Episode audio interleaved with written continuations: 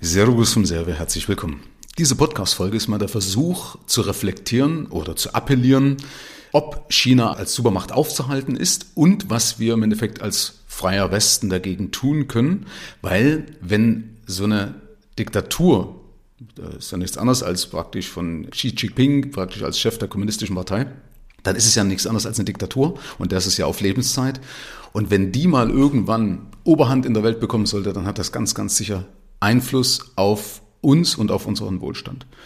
Und inspiriert hat mich das Ganze, also mich beschäftigt China ja schon länger, auch, auch als, als Investor. Also ich habe ja mit Geldanlagen auch zu tun und damit äh, muss ich mich ja mit dem Thema auch auseinandersetzen und habe natürlich auch den Aufstieg von China aus den 90ern, von einem absoluten Schwellenland bis heute zum Nummer zwei ähm, der Welt. Also seit 2010 ist es ja Nummer zwei auf der Welt nach Amerika. Und ich glaube schon, dass es mal wichtig ist, dass wir uns mal bewusst machen, dass wenn die mal so eine Welt, eine Rolle spielen in der Welt, ja, eine kommunistische Partei, auch wenn es kein richtiger Kommunismus ist in China, ja, weil es ja im Endeffekt Kapitalismus ist geführt oder ge gewisser Kapitalismus geführt unter eben einer kommunistischen Partei oder einer Diktatur. Aber trotzdem, auf jeden Fall wird das Einfluss haben. Und ich will dir einfach mal so ein paar Sachen äh, an die Hand geben. Und wie gesagt, inspiriert, genau das wollte ich noch sagen, inspiriert hat mich das durch eine Folge von Simplicissimus, ist ein sehr, sehr guter Kanal auf äh, YouTube, der immer sehr gut recherchiert. Und ähm, das war so das i-Tüpfelchen, wo ich mir gedacht habe, ja, Mensch, pass auf, was kann man eigentlich machen? Wie kann man sich schützen? Wie kann man unseren Wohlstand schützen? Wie kann man sinnvoll investieren? Einfach, ja, es sind so ein paar Fragen, die ja durch den Kopf gehen. Wichtig ist, natürlich kann es keiner wissen, weil die schlauesten Köpfe der Welt sehen nicht voraus, was in 10, 20 Jahren passiert.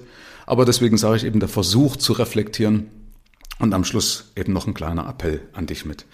Ja, warum glaube ich, dass China auf jeden Fall sehr, sehr, sehr gut aufgestellt ist. Das soll jetzt übrigens keine Hommage an China sein, ne? ganz im Gegenteil, ne? sondern ich sage einfach mal so, was ich so aus Gesprächen rausbekommen habe, warum ich glaube, dass China vielleicht die Nummer eins wird, vielleicht eine Supermacht wird, wie auch immer, je nachdem, wie sich das entwickelt.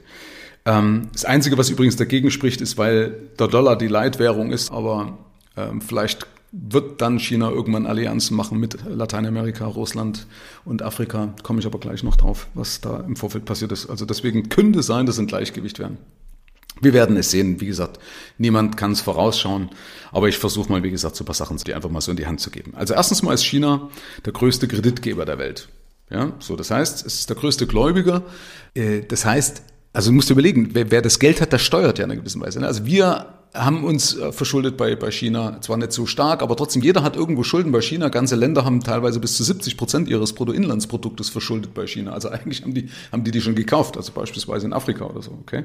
Also äh, du siehst, da ist auf jeden Fall, ist, ist Power da, da ist Geld da. Ähm, und wenn du mal so die einzelnen Punkte anschaust, der Vorteil teilweise ja sogar auch von dieser Diktatur zu einer Demokratie. Demokratie ist ja fantastisch, ne? weil jeder kann mitreden, aber das Problem ist, es kostet natürlich Energie und das kostet auch Geld. Oder das ist gut, das wie gesagt, bitte nicht missverstehen als Hommage. Ich will ein paar Beispiele bringen, warum die viel, viel effektiver und effizienter sein können. Erstens mal, weil eine Person gibt den, den, den, die, die Richtung vor, ja, der Xi Jinping, ja, der Rest hat da nichts mehr zu melden und sagt, jetzt wird da eine Autobahn gebaut, dann wird der Flughafen gemacht und wie auch immer. Das ist natürlich höchst effektiv, weil keiner mitdiskutiert. Es gibt auch keine Naturschutzeinschränkungen, dass irgendeiner Bund der Naturschutz kommt und sagt, ah, hier sind aber irgendwelche Kröten. Ja, ähm, und das kann denen total egal sein dort, verstehst? Das nächste ist, auch was Sozialleistungen anbelangt. Ja, äh, wenn du mal schaust, äh, Hartz IV, sowas wird es dort nicht geben. Also, dass jemand zumindest, der arbeiten könnte, der wird nicht irgendwie nicht Geld kriegen. Ähm, und das werden auch die Leute dort billigen, glaube ich. Weil wenn du mal hier in Deutschland die Leute fragst, die, die Geld oder Geld verdienen und, und, und ähm, für ihr Geld hart arbeiten und fragst nach, hey du, pass auf, findest du das richtig, wenn zum Beispiel einer, der vom Staat Leistung bekommt, äh, ein Äquivalent an Gegenleistung bringen sollte? Also in Form von Sozialstunden, wenn du schon keinen Job kriegst. Also auf jeden Fall nicht einfach rumsitzen und Geld kriegen. Äh, das fänden auch die meisten sicherlich hier gut. Und demnach, also erstens mal spart sich China das Geld und zweitens wird da drüben auch kaum einer was dagegen sagen. Und sagen, ja, ist ja logisch, ich arbeite, du kannst auch arbeiten, wenn du Geld kriegst. Und ähm, dann habe ich mal so drüber nachgedacht, wie es so mit dem Thema Freiheit ausschaut. Ähm, Weißt du, man könnte ja sagen, das Volk könnte sich ja irgendwann dagegen wehren. Aber erstens mal ist es so, dass das Volk sicherlich dem Xi Jinping wahnsinnig ähm, dankbar sein wird, Wenn du überlegst, was die so in 30 Jahren da, was da passiert ist, und die Chinesen sind ein sehr, sehr stolzes Volk, warum sollten die sich jetzt irgendwie erstmal so schnell dagegen auflehnen? Die werden sagen, hey, cool, was er da gemacht hat. Und du musst dir eins sehen, die können ja reisen, die haben ja ein gewisses Gefühl an Freiheit. Und da habe ich mal so versucht zu reflektieren, weil ich komme ja aus der DDR. Ähm, und also ich, ich war ja 19, wo die Wende war. Äh, 1989 war ich also 19, bin im Bauer 70. Und wenn ich überlege, äh, ich hatte das damals auch nicht so als unfrei empfunden, zumindest zu dem Zeitpunkt nicht. Ich habe gemerkt, irgendwie, ja, irgendwas ist nicht, nicht so cool, aber äh, zum einen, mir hat der Vergleich zum Westen gefehlt, also wäre ich vielleicht nochmal 20 Jahre älter gewesen, dann hätte die Welt ganz anders ausgeschaut, aber zu dem Zeitpunkt äh, habe ich gemerkt, weil wir sind ja so erzogen worden, ne? du hast ja von klein auf bist du demagogisch, wirst du ja herangeführt, dass ja die KB äh, China gut ist oder bei uns die SED gut ist und die DDR gut ist und der Westen böse. Und wir, muss ja nicht sagen böse, ne? aber wenn man das auf China überträgt, dann sind die einfach nicht so gut wie wir und haben es nicht so schön wie wir. Und das wirkt natürlich. Und wenn du dann schaust, dann haben wir schon argwöhnig auch in den Westen geschaut und gesagt, ja komm, wir haben hier dafür in der DDR keine Vergewaltigungen. Klammer auf, was ja nicht stimmt, ist einfach bloß totgeschwiegen worden. Ähm, oder wir haben keine Verbrechen und keine Arbeitslosigkeit. Weißt du, und das, das wird in China ja mit Sicherheit auch so propagiert. Und jetzt könnte sogar dazu kommen, dass China wahrscheinlich wirklich noch kaum eine Verbrechensrate hat, weil wird ja alles total überwacht. Also eine gewisse Rate haben sie, aber wahrscheinlich nicht so hoch wie bei uns. Das heißt, die Leute fühlen sich sicher. Und wenn du dich sicher fühlst, strebst du dann auf Freiheit? Weil dann hast du doch alle Freiheit, die du willst. Wenn du mal die meisten hier bei uns fragst, das sagst, was ist denn für dich Freiheit? Ja, ich will reisen, wohin ich will. Ich will kaufen, wohin ich will. Vielleicht noch eine freie Arztwahl und wohnen, wo ich will, wie auch immer. Das hat doch die Masse in China. Und die paar wenigen, die es nicht haben, die kommen nicht zu Wort. Von denen hörst du nichts. Das Internet wird ja alles, alles gesäubert dementsprechend. Also die Leute glaube ich nicht, dass die, also die Masse wird hinter dem stehen und sagen, ich fühle mich wohl. Und die Masse wird auch sagen, ach naja, dann äh, halte ich mich halt an diese, an diese Social ähm, wir, also gibt's ja durch diese Überwachung, ne, kriegst du Punkte, soziale Punkte, ich weiß jetzt nicht, wie es richtig heißt, fällt mir jetzt gerade nicht ein. Aber die sagen, ne, dann halte ich mich halt dran. Ist doch richtig so, wenn eine alte Oma sich setzen möchte, stehe ich auf. Bei Rot geht man nicht über die Ampel. Ja, äh, auch die Deutschen, meisten Deutschen sind ja in einer gewissen Weise obrigkeitshörig. Ähm, zumindest noch von, von, ja, doch, ich glaube auch bei der neuen, neuen Generation. Aber deswegen glaube ich, ist das gar nicht mal so das Problem, dass die Leute nicht nach Freiheit streben. Und jetzt kommt ja dann der Knackpunkt, was ja bei uns in der DDR nicht war. Die können ja ins Ausland reisen. Sie können ja raus. Und da ist der nächste Punkt, dass es anders ist, als wenn ich aus der DDR in den Westen gereist wäre. Also weißt du, wenn ich jetzt hier von meiner Stadt Zwickau, da bin ich aufgewachsen, ähm, und wäre dann gereist nach Frankfurt, Frankfurt am Main oder Köln, dann wäre das schon ein Kulturschock für mich gewesen, im positiven Sinne, dass ich, gedacht habe, meine Fresse, was hier alles geht. Ja, und blinkende Lichter und äh, Technik und Einkaufen, die Supermärkte. Alleine wenn du von einem ostdeutschen Konsum, ja, in den westdeutschen Supermarkt war das für mich, wenn ich überlege, das erste Mal, wo wir bei einem Aldi waren, 1989, da warst du fertig, ja. Wenn du dann mal, oder in Frankreich weiß ich noch, eine Fischtheke, die so groß war wie meine Straße damals, wo ich gelebt habe, gefühlt, ja. Also nur Fisch. Und das war natürlich schon ein Schock. So, jetzt aber wieder zurück nach China. Das haben die nicht. Wenn du mal überlegst, die meisten wohnen ja in riesen Metropolen, in diesen Smart Cities und wie auch immer. Und das sind wir, sind wir eine Pommesbude gegen die. Also wenn du überlegst, also wenn, wenn man mal Technik und Fortschritt anbelangt, die sind auf dem neuesten Stand, die sind wahrscheinlich sogar sauberer. Ja, wenn die das erste Mal hier irgendwo bei uns in Nürnberg um die Ecke rumgehen am Bahnhof, den ersten Drogen-Junkie sehen und den Dreck auf dem Boden, dann werden die sich auch wieder sagen, ja, Mai haben wir es schön. Ja, vielleicht ohne Dialekt. Aber die werden sagen, ja, also hier ist es nicht so schön wie bei uns. Ja, die Gebäude hier sind schöner, oder gibt's halt andere oder Gebäude, die wir bei, bei uns nicht haben, ja, diese ganzen alten Gebäude. Aber ich glaube nicht, dass die sich denken werden, boah, ist es hier viel schöner als bei uns. Also einfach mal so einen Raum, Raum geschmissen, wo ich mir denke, puh, ne? also dass das nicht so das Problem ist. Also dass die, der Wunsch nach Freiheit, Vielleicht kommt es irgendwann mal. Was ich natürlich nicht berücksichtigen kann, ist auch so der Austausch zwischen den Chinesen, die in China leben und denen, die in Amerika leben und ob da ein Austausch da ist, dass die dann irgendwann mal sagen, du pass auf, das, was du da drüben hörst, ist alles gar nicht so, wie beispielsweise die Unterdrückung der Uiguren und so weiter. Und ähm, ja, oder der, der weiß nicht, man, ach, ich, ich kann nicht, kann nur mutmaßen. Also das wäre so das Einzige, wo man sagt, wenn da vielleicht ein Austausch mit dem Ausland ist und die sagen, nee, nee, ist nicht ganz so, wie wie wie ihr das wollt. Ne? Anderer Punkt ist übrigens auch noch die Leistungsbereitschaft. Dass die Chinesen nicht nur wegen des, des, der, dieser sozialen Überwachung, aber auch so schon einen krassen Hang auch zur Leistung haben. Ne? Das ist ja wie bei den Japanern, ist ja ähnlich. Ähm, kann man jetzt, ja, kann man nicht vergleichen, das wäre jetzt Anmaßung, ne? Das ist aber, zumindest haben die ja eine ganz andere, ganz anderes Prinzip oder ein ganz anderes Leistungsprinzip auch.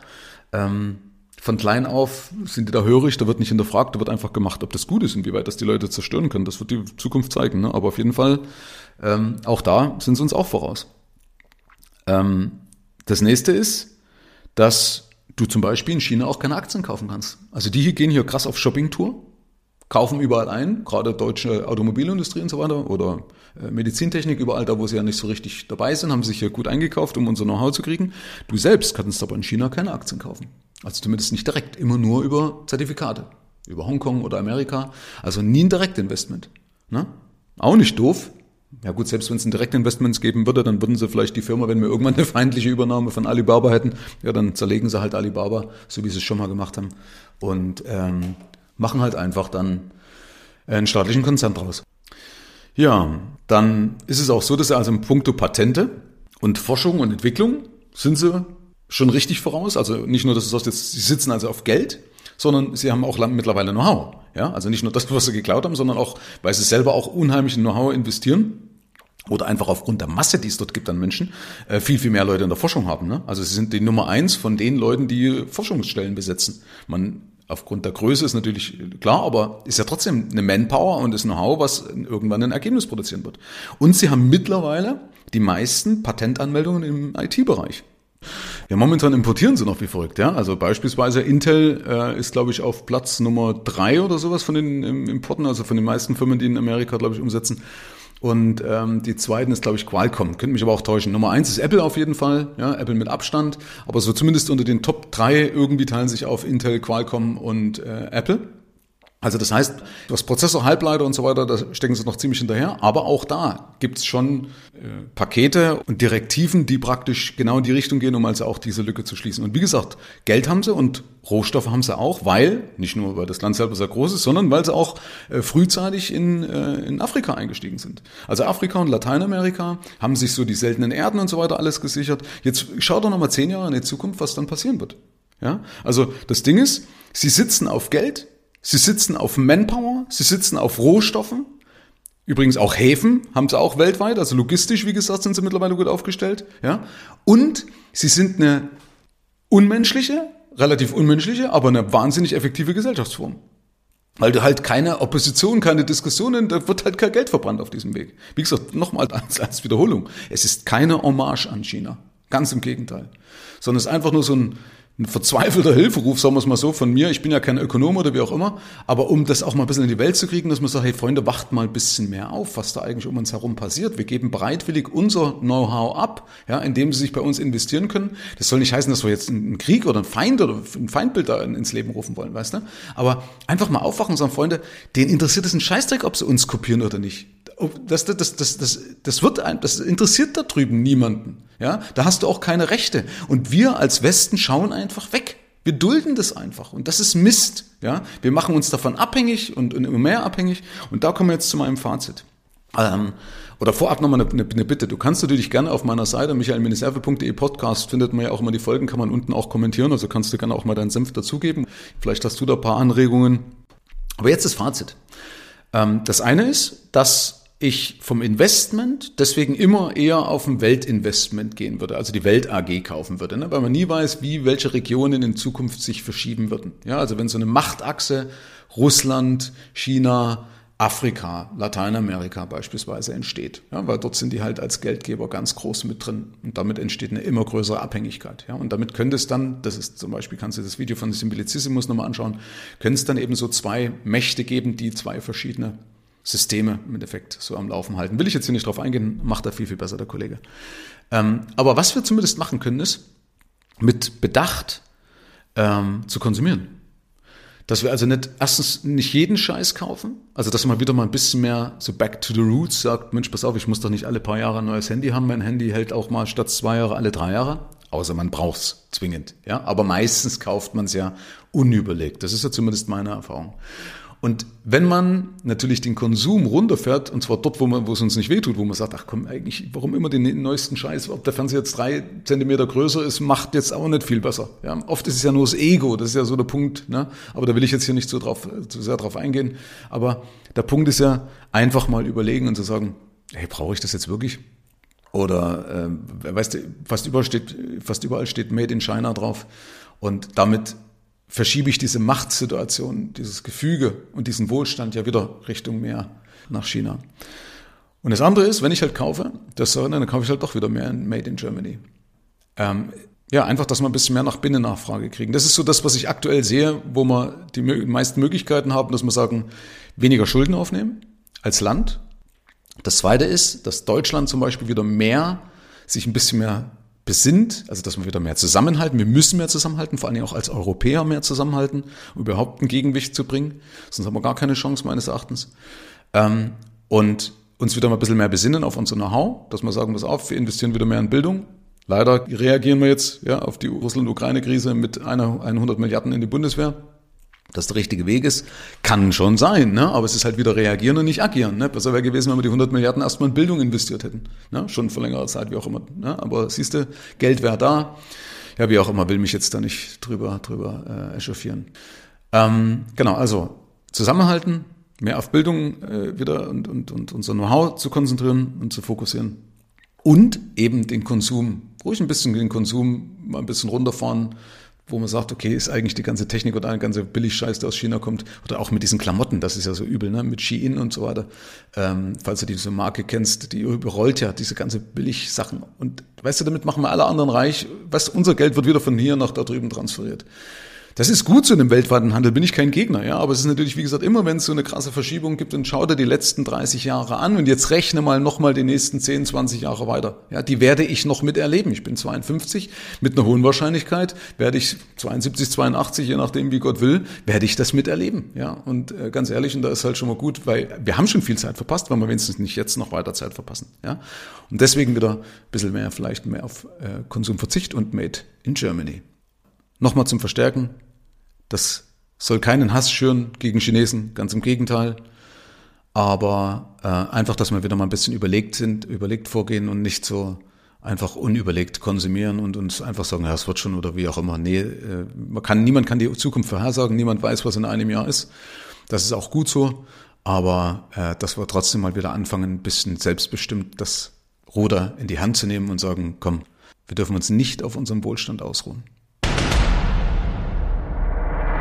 Herzlichen Dank fürs Rein und Hinhören. Ab hier liegt's an dir. Bis zur nächsten Folge. Dein Michael Serve. Schau auch gerne mal auf meiner Seite michael-serve.de vorbei. Ich freue mich, wenn du vorbeischaust.